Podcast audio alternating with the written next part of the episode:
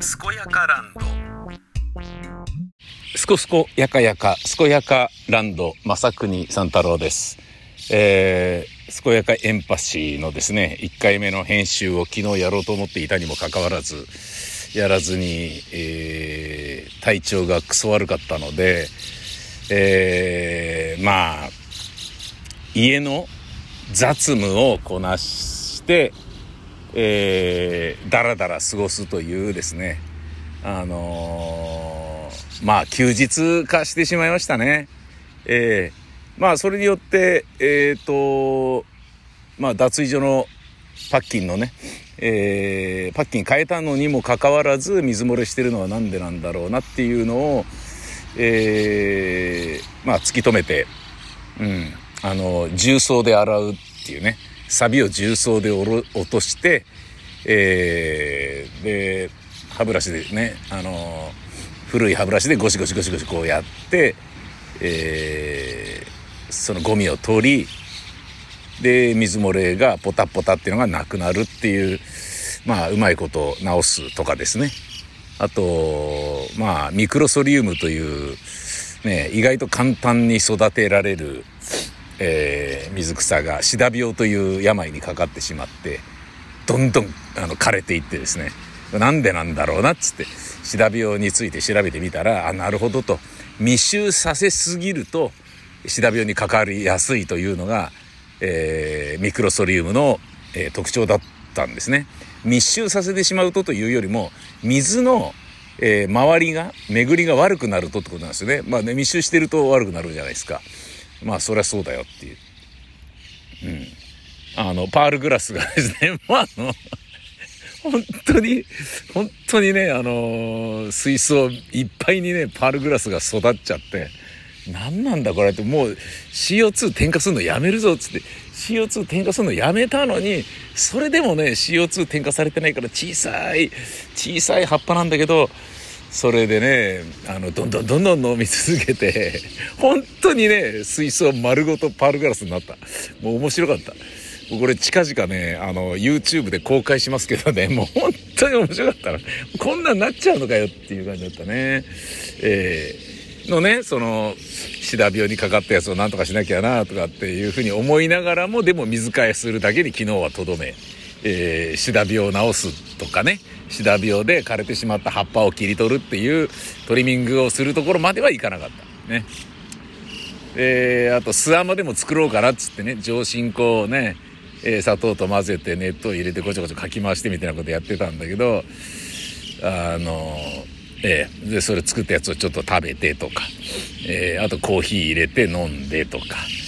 えー、お昼は自分でチーズトーストをね、えチーズトーストつったってもうなんか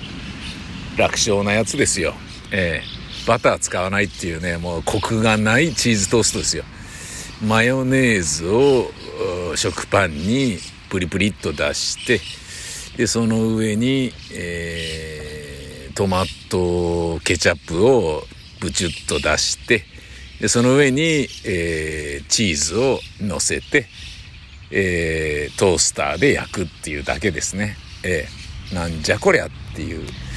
まあそれを昼ご飯にしたわけですな。うん、まああのー、ちょっとねえっ、と体重がねここ数ヶ月あのまあ1月ぐらいからですかねどんどんどんどん増えてったんですよねで徐々に増えていくのがほんの徐々にだったんだけどここ1ヶ月つまりその身内の不幸に、えー、至る前後に急激に1日1キロずつバンバンバンとかって手増えるような感じになっちゃって、え、何これみたいな。やべえ、来たみたいな。ブレイクスルー来たみたいな感じで、やべえっていう。ことでもうねこれやばいなってそれは毎朝のようにね体だるかろうが腰が痛かろうが足がちょっとねピリピリしていようがねあのー、生徒にね演技を教えるのに発声練習をやるんだおらみたいな感じで、えー、サーキットトレーニング行くぜみたいなことをやっているつまり体を使うエキサイティングなねえー、仕事がある日の朝であろうともですよ。えー、やるようになるのはそれは当然だよなっていう。これやばいよ。身の危険を感じてますもん。本当に。いやーやばいなさて、えー、広末涼子さんの、えー、高級ホテルのポストカードに自筆で直筆で、えー、ラブレターを書いていた。ねこれがねもうみんなに大人気なんですよね。あんなにね、済ましてるように見えて、実はセックスやりたくて仕方ねえ、エロエロ女だったんじゃねえかよっていうことで、もう逆に株上げてるみたいな感じになっちゃってんだよね。こんな風に本気でぶつかり合って求め合って人を好きになったのは初めてなのかもしれませんとかね。えー、な、な、なんかね、そういうようなこといっぱい書いてあるんですよ。あなたを深く心、え、あなたを心から深く深く欲していること。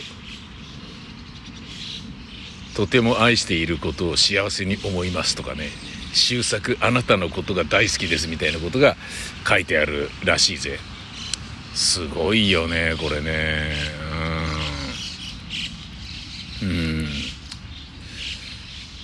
何何？えー、寂しくて悔しいけれど。はあ愛を諦めない覚悟を知りましたとかね。そんな感じのことが書いてあるらしいよ。すごいよ。でねそれをねえっ、と交換日記みたいなものがあってそれもあの掴んでるえ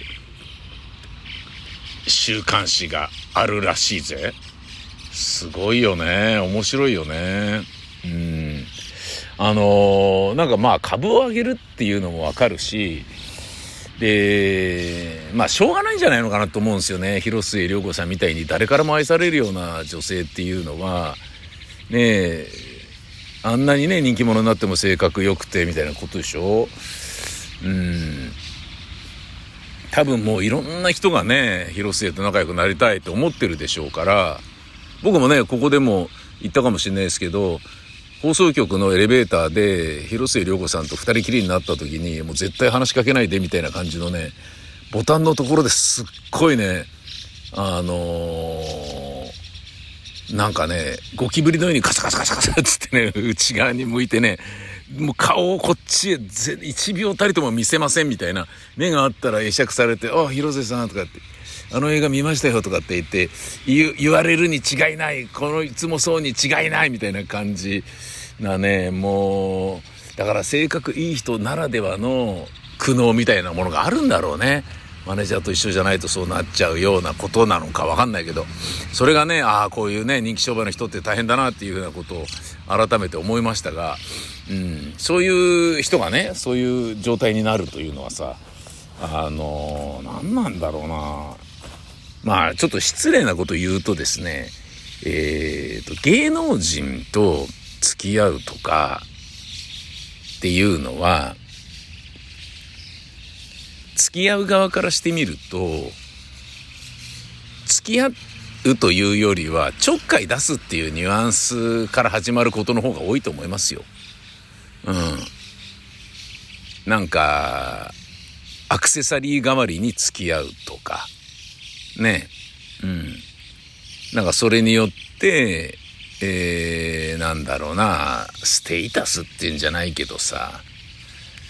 まあそのままね、あのまあ実際にこう結婚しちゃう人もいるだろうけれど、結婚しちゃうっていうのはね、そういう、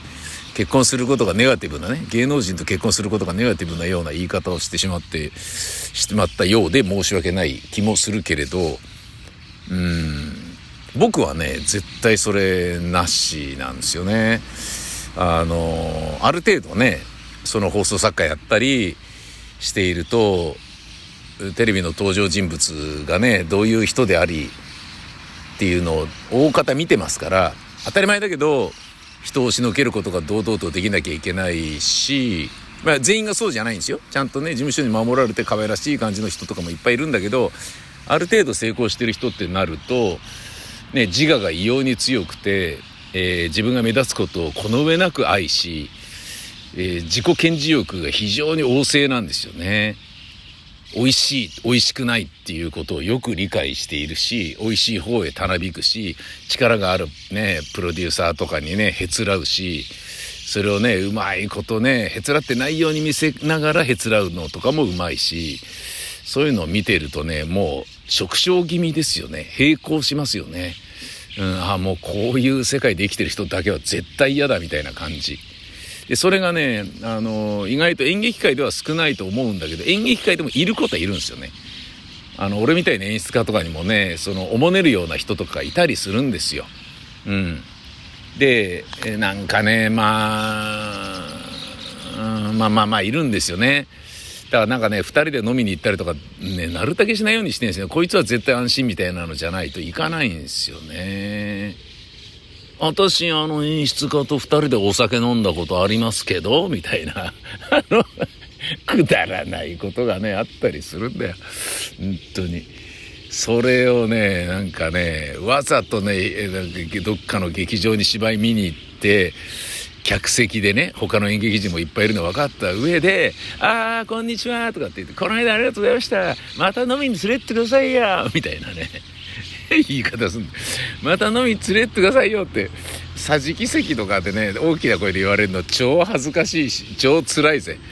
また飲みに連れてってくださいよっていうのは、俺から誘ったことになってるじゃないですか、もうその時点で。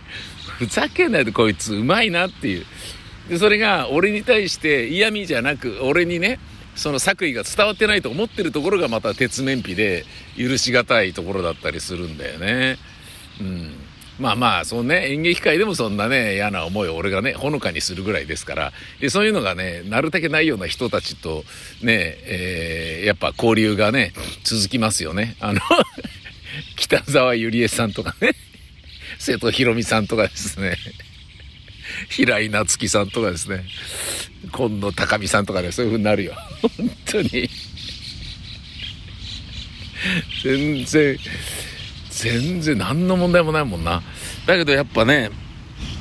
あのー、女優さんですから、なんだろうな、演出家と女優っていう関係で出会った人とはやっぱりなかなかね、飲みに行ったりとか、ね、プライベートで会うってことはできないですよね。うん。まあそんなね、私だから、えー、芸能人に対しても厳しい目を向けるっていうバイアスでね、見ていただければ大体俺が言ってることの、えー、温度感というのは分かっていただけると思うんですけど、広末涼子と、えー、セックスをするとかね、連絡を取り合うとか、あのー、なんかね、もう世の男はですね、女たぶらかすの、まあ、めちゃめちゃ上手ですから、それが広末であろうとも、徐々に徐々にね、自分のことを振り向かせてなんつうことだって楽勝でできるわけですよ。夢中にさせちゃうのなんかちょちょいのちょいなんですよ。だってね、もう今まで蝶よ花よと扱われてたわけですから。ねそうじゃない扱いをすりゃいいだけじゃないですか。たけしさんがね、今の奥さんとね、えー、結婚するに至ってね、長きにわたってね、走行の妻として君臨していた奥様と別れて慰謝料ドカンと払ってみたいなことをやるようなことになったのも、たけしさんであるにもかかわらず、堂々と意見をバンバン言うっていうね、そんなのダメに決まってんじゃんとか、何やってんの？って、じゃああの会社横領してんじゃんね。あの社長ちょっとやばいんじゃないの？とかって、私見てあげようか、みたいな感じのとかね。で、それによってね、森社長がね、あの、叩き出されるってことになって、ねだたけしさんがね、いかにね、今までね、食い物にされ続けていたかっていうことをね、その女性の、えー、奥様の、今の奥様の、えー、ポジションにより理解をするに至ったとかっていうね。まあだからそれもね、たけしさんとかでさえも裸の王様になってるとか、人から利用されてるとかっていうのがね、本当に残念で仕方ないんだけどさ、まあ要はね、売れている人っつうのはね、そうやって、殿様みたいになってる昭和のパターンの、ね、あのー、大スターっていうのはやっぱ勝新もそうだけどね、周りに食い物にされながら生きながらえているっていうところがどうしてもあるっていうすごい悲しい少佐をね晩年に記してしまったっていうところがねどうしてもたけしさんの場合も否めないんだけれどでそういうねあの人をこう手玉に取るっていうのはそのたけしさんの奥さんからしてみたら楽勝な話なんですよね。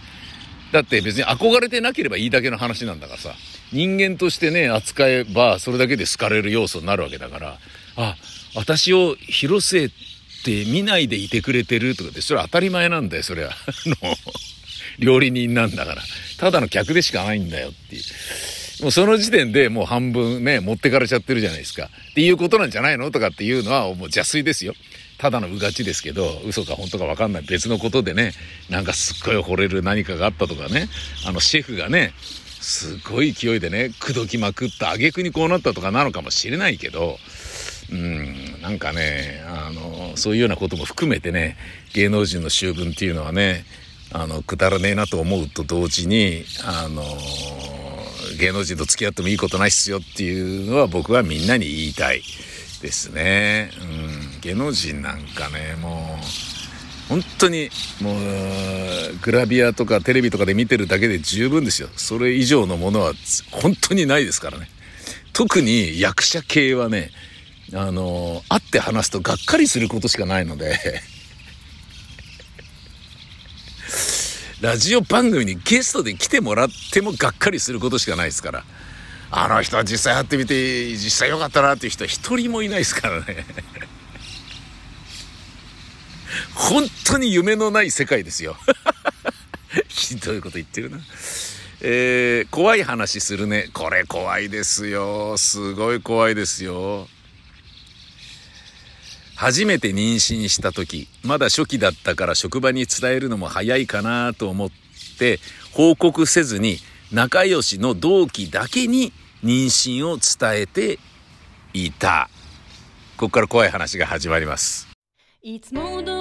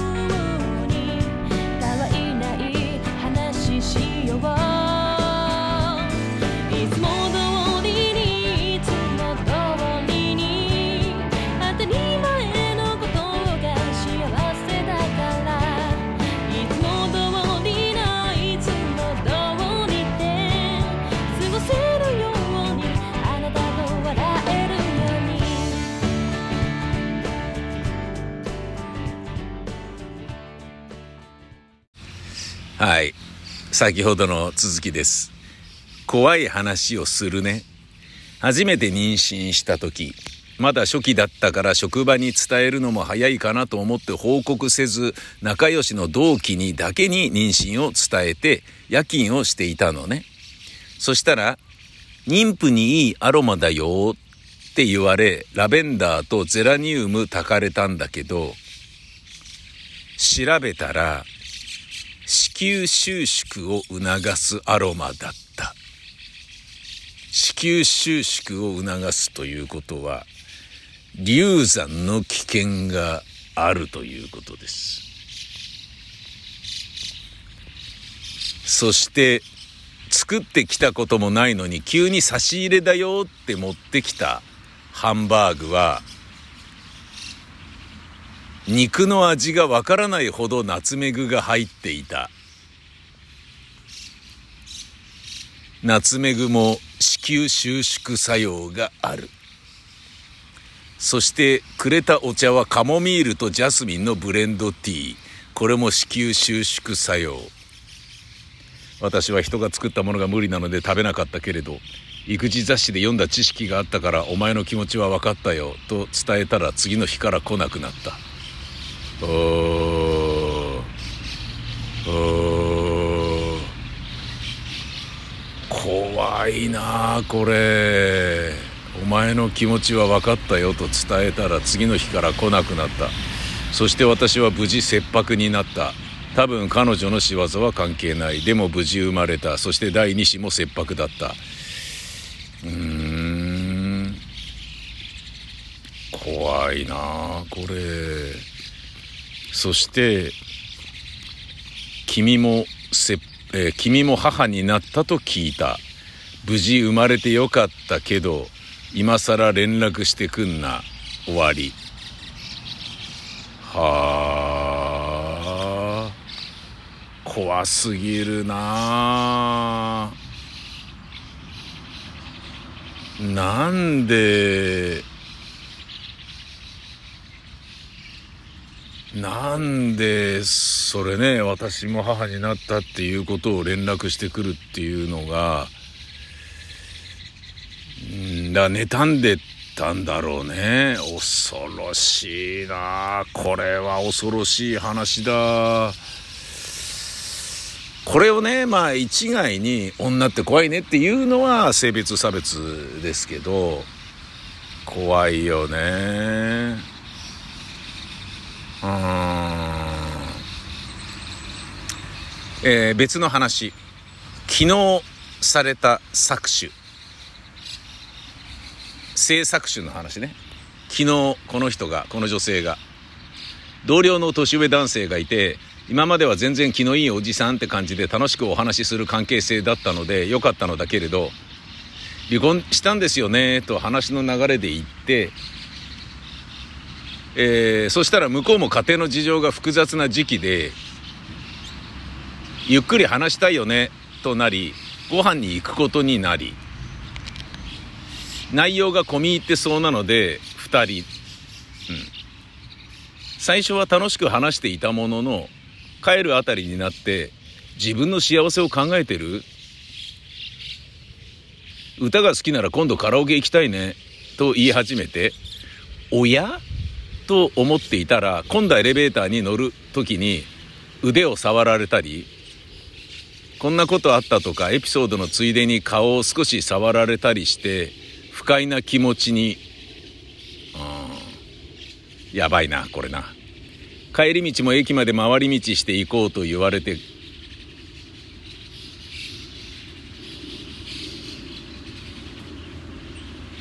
駅まで回り道して行こうと言われて、帰るって言ってるんですよ、え、と言っても、まあいいじゃんと連れて行かれ、暗い道を散歩することに。早い歩き方仕事の話をマシンガンでする。早いよと言われるも、